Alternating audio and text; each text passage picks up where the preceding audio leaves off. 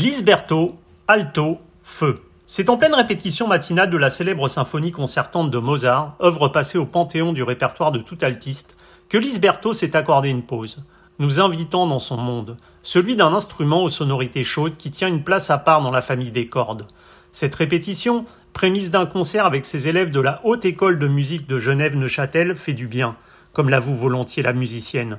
En ces temps où les concerts se résument à du streaming et les œuvres symphoniques se sont muées en utopie, au sein d'un monde dans lequel, depuis un an, les paradigmes ont hélas changé du tout au tout. En attendant des jours meilleurs, où la soliste et chambriste pourra à nouveau goûter aux joies de communier avec son public, Lisberto revient sur une carrière sans fausse note. Une interview signée Agent d'entretien.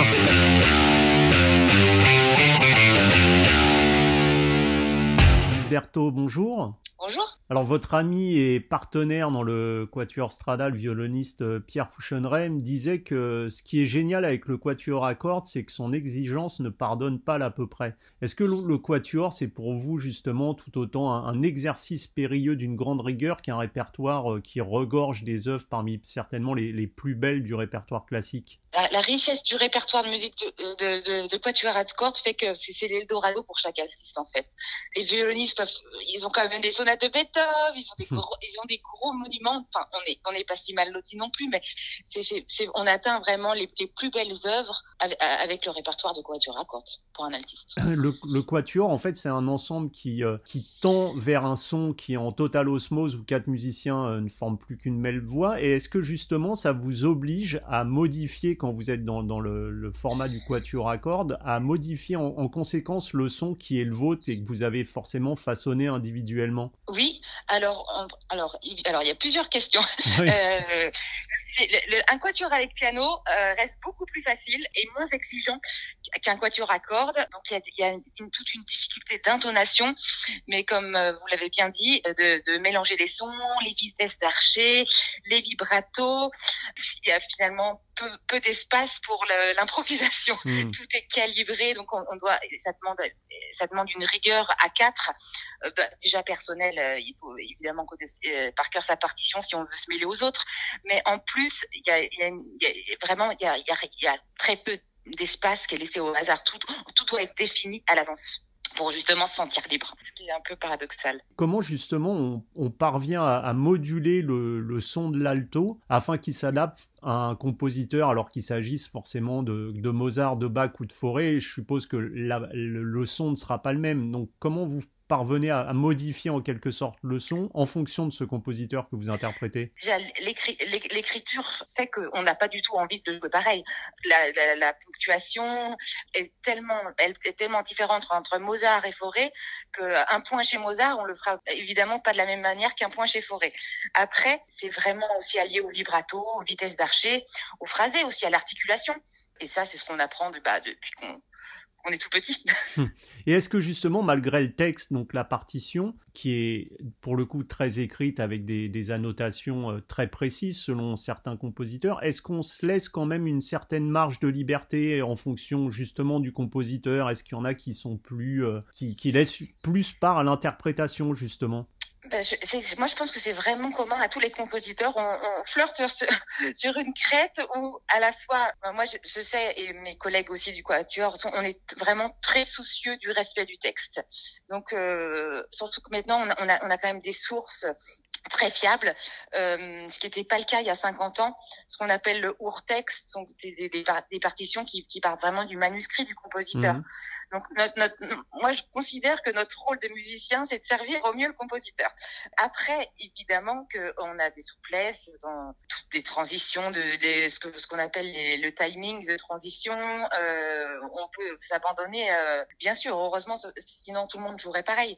Et puis dans le son aussi, on, on, peut, on peut se créer un espace mais même, même à l'intérieur du quatuor, chacun se crée un espace aussi. C'est difficile à matérialiser. Oui, non, c'est sûr. C'est plus facile à entendre qu'à matérialiser verbalement. Et je voulais savoir si, si comme euh, me l'avait dit euh, Pierre, justement, est-ce que c'est cette passion commune de Beethoven qui, au départ, vous a réuni, euh, vous, les quatre amis qui composent donc ce Quatuor Strada, et ce, dès vos années de conservatoire? C'est vrai qu'on était très... Moi, je, je, joue avec, avec Pierre et Sarah Pierre, c'était mon premier collègue de, de musique de chambre au Conservatoire Paris en première année. Donc j'avais j'avais 17 ans et lui il devait en avoir 14. Donc vous voyez, ça fait plus de 20 ans qu'on joue ensemble. Sarah, c'est pas loin non plus et François aussi. Donc c'est vraiment, euh, on, on, on s'est trouvé une, euh, déjà évidemment euh, on était amis. Et puis il y avait une compatibilité musicale et, et artistique qui, qui, a fait que c'était une, une, évidence. Et puis notre passion évidemment pour les, les quatuors de Petov. Et vous pensez que c'est indispensable ça justement dans la formule du quatuor de d'avoir au-delà de la peut-être des accointances musicales une sorte d'amitié qui vous lie? C'est-à-dire que nous on est on est un quatuor qui fonctionne pas comme les les, euh, les quatuors qui font ça tout le temps, je pense au quatuor Eben, mmh. au quatuor Modigliani, qui eux vraiment sont mariés à quatre. Et, c'est tous les jours, tous les jours, tous les jours. Nous, on fonctionne par session et on a tous euh, d'autres partenaires musicaux, ce qui n'est pas le cas des, des, des quatuors, ce que je dis fixe en fait. J'ai l'impression que c'est très dur de comparer les deux, les, mmh. les, les, deux types de travail. Nous, on, arrive, certains quatuors font de tout ensemble, c'est-à-dire qu'ils déchiffrent euh, la musique ensemble. Nous, euh, comme on sait qu'on aura moins de répétitions, on arrive euh, déjà très très près individuellement. Et après, c'est un travail différent en fait. Et le quatuor, justement, c'est, euh, alors là dans sa formule, c'est être confronté à la vie des autres, qui, en tant qu'ami, je suppose au, coin du, au, sein du quatuor Strada, ne se prive pas forcément de vous faire des remarques sur votre jeu. Est-ce que cette, cette, forme du quatuor, est-ce que c'est Astitz qui musicalement vous fait le plus progresser? Ah oui, alors, mais clairement. on, voit, on voit que ça vient du cœur. Hein. euh, ah oui, oui, clairement. On a tous notre, nos, nos petites manies, euh, des choses qu'on privilégie. Des fois, on, on, peut, moi, des fois, il m'arrive d'être susceptible et de mal le prendre, mais avec du recul, je me dis, mais en fait, oh, merci, heureusement qu'ils me le disent, en fait, parce qu'on on prend plus de cours, on a plus de, enfin, je veux dire, c'est un miroir mmh. et, euh, et, ça, et évidemment, ça fait énormément progresser. Je, me, je me rappelle au tout début, François Salle, qui, il m'a jamais lâché sur le legato et il avait complètement raison. J'avais un legato pourri.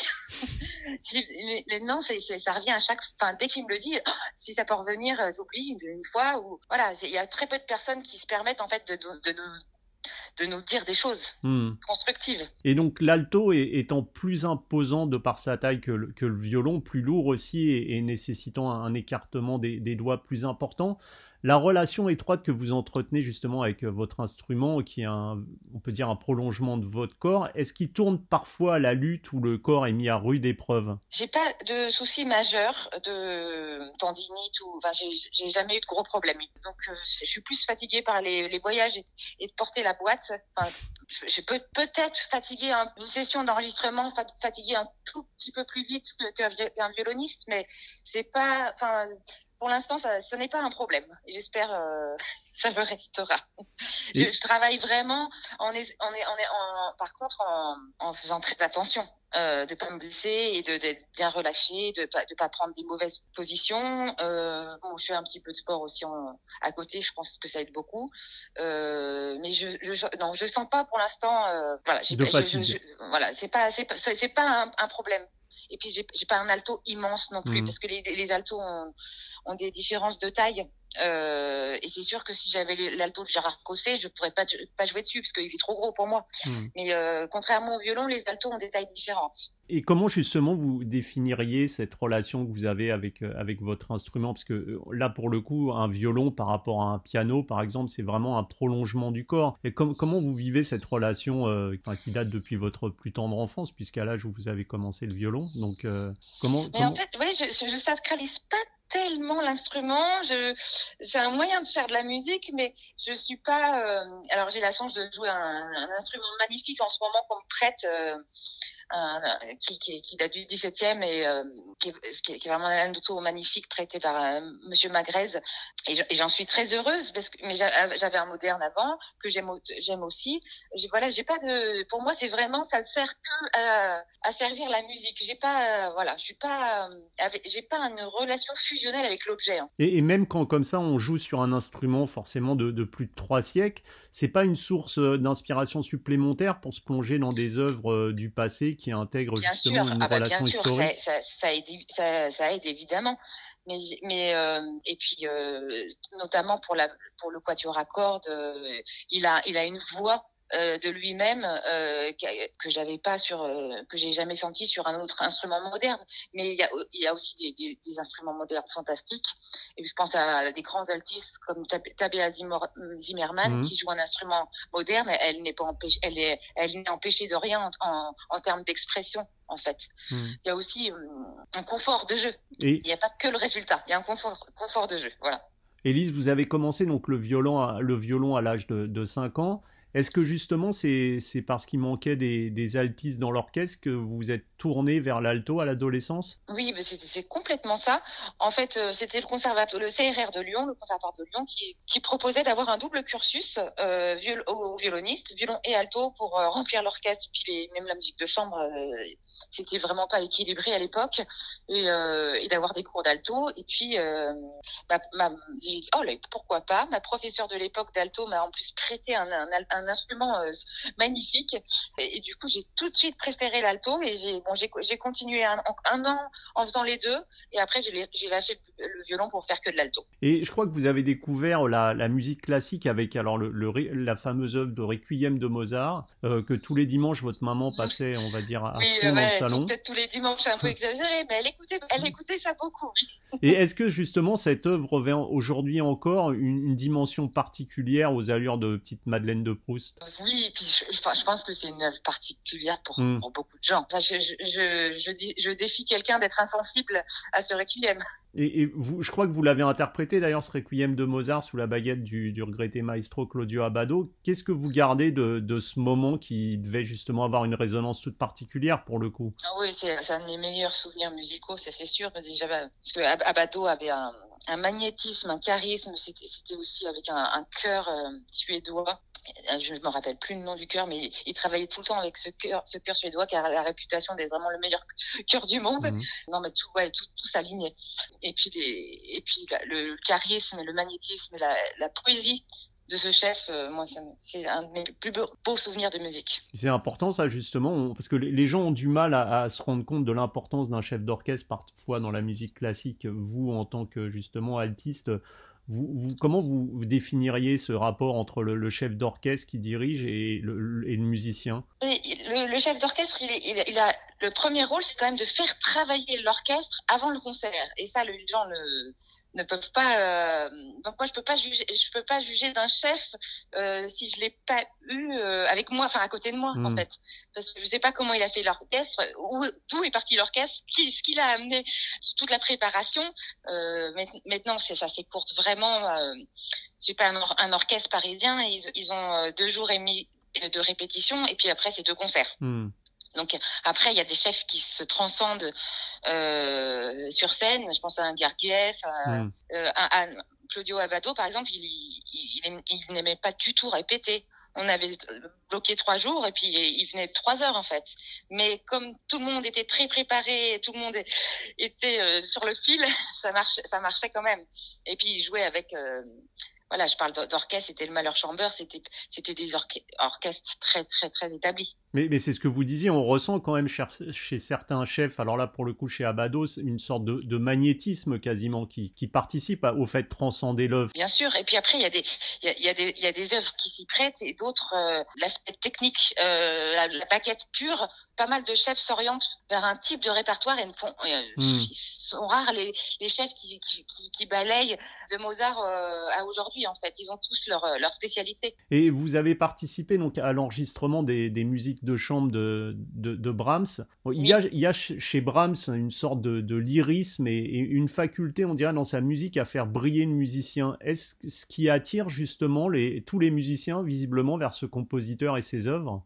Je sais pas si c'est pour euh, le fait de briller, je sais pas si j'utiliserais ce, ce mot, mais c'est, c'est en, tout cas, on se sent, on se sent euh, un peu comme dans un dans un cocon.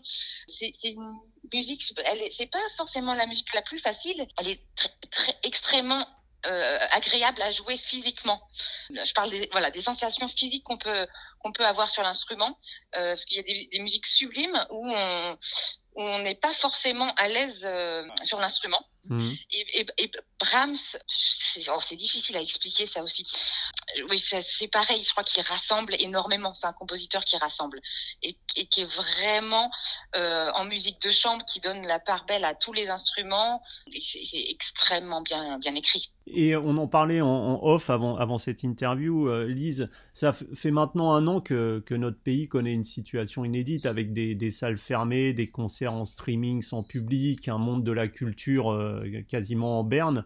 Comment vivez-vous euh, ces temps euh, sans cette communion à laquelle vous êtes habitué justement avec le public, avec ces projets dont on parlait, jouer euh, avec des chefs, avec des orchestres? Aujourd'hui, tout est compliqué, tout est à l'arrêt. comment vous l'appréhendez cette, cette période? Je, vous avoue que il y, y a eu des moments très difficiles. Euh, après, je suis jamais restée longtemps sans vraiment aucun projet. C'est-à-dire que même une répétition d'un quintet de forêt, euh, bah, ça devient un événement. Euh, et on se prépare. Euh, là, j'ai voilà, j'ai des projets avec euh, avec les étudiants de, du conservatoire de Neuchâtel. C'est beau. J'étais, j'étais, en fait, le moins de projets prend une, une dimension énorme, alors que c'est, on est à 10% de, de notre rythme de travail habituel, en fait. C'est ça. Mmh. Le, on peut, euh, j'ai, moi, j'ai, peur si, quand, le, jour où ça va reprendre, si ça reprend à fond, j'ai, peur d'être, vite en panique parce que j'ai, on, on perd l'habitude. Enfin, j'ai, là, j'ai pas pris l'avion depuis mars. Normalement, c'était c'était presque deux avions par semaine. Non, parce que c'est ça. Pierre me disait qu'effectivement, il il avait ce besoin quasiment d'être euh, euh, animé tous les jours par un projet. Et c'est ça aussi la difficulté, c'est de pas savoir en fait euh, quand quand on pourra revenir dans les salles de concert, quand les musiciens vont pouvoir rejouer. C'est cet inconnu aussi sûrement qui doit être compliqué à gérer. Ouais, c'est très bon là. J'ai l'impression qu'on voit quand même le bout du tunnel, mais la, la, le premier confinement c'était c'était redoutable. Euh, moi, moi j'avoue avoir fermé ma boîte euh, d'alto presque pendant un mois. Hein. Je pouvais pas. Je me dis à quoi ça sert? Je sais même pas si dans quatre, si je joue mon prochain concert dans quatre mois ou dans cinq mois. Euh, voilà, j'ai vraiment. Euh, après, je me suis reprise en main parce que ça allait, ça m'a. Mais j'ai, ouais, j'ai un gros moment de déprime. Hmm. Et puis dans, dans ces cas-là, parce que l'alto c'est tellement un, un, instrument de musique de chambre que tout d'être tout seul confiné. Euh, J'aurais rêvé d'être pianiste pour me dire tiens allez je je me fais l'intégrale des sonates de Beethoven. Alors si j'ai quand même après quand je me suis pris en main j'ai j'ai quand même euh, travaillé euh, pas tout mais mais mais euh, j'ai énormément travaillé les j'ai fini les suites pour violoncelle de Bach mhm. et je me suis attaquée au violon partita et sonate. Donc ça ça m'a quand même ça m'a quand même nourri musicalement. Mais non, c'était oui, c'était dur de pas faire une visite de chambre, de pas. Et le, la, scène, on la retrouvera, mais euh, de, de, finalement, on a autant de plaisir à répéter qu'à jouer. Ouais, c'est ça, parce que la, la, musique, avant tout, euh, c'est quand même l'échange, le partage. C'est ce que vous retrouvez justement dans la musique de chambre, c'est cet échange permanent, cette amitié. Donc, c'est en fait tous les liens sociaux qui se délient et, et qu'on perd peu à peu, malheureusement. Oui, oui, tout à fait. Et puis les, tout, les, concerts en streaming, je pense que ça a sauvé un peu, euh, mais c'est pas une solution et euh, c'est pas une solution à long terme en tout cas. Et Lise, euh, dernière question, si vous deviez inviter justement un, néophyte à découvrir l'alto dans le répertoire classique, vers quelles œuvres vous le dirigeriez? Je crois que je le dirigerais vers la, symphonie concertante de Mozart, pour, pour qui perçoivent la différence de timbre. Et puis sinon, je euh, voilà, j'hésitais entre ça et puis sinon euh, le Berlioz Harold en Italie. Hmm. Hmm. Avec les gros solos d'alto et puis euh, aussi pour, un néophyte de voir un orchestre symphonique à, très, à très gros effectif, c'est toujours quelque chose. Surtout en ce moment, je suppose. Voilà. où c'est du domaine. voilà, on, est, on est quasiment dans le domaine de l'utopie là quand on parle d'orchestre symphonique. Donc, euh, je, me, je me dis, bon, je sais pas, que en septembre, tout sera rentré dans l'ordre. Mais... On, on, croise les doigts et on espère qu'effectivement, en septembre, on pourra venir vous voir euh, et vous écouter euh, sur scène. Valise voilà, Berthaud, merci beaucoup pour cette interview et à très bientôt. merci beaucoup. Au, revoir.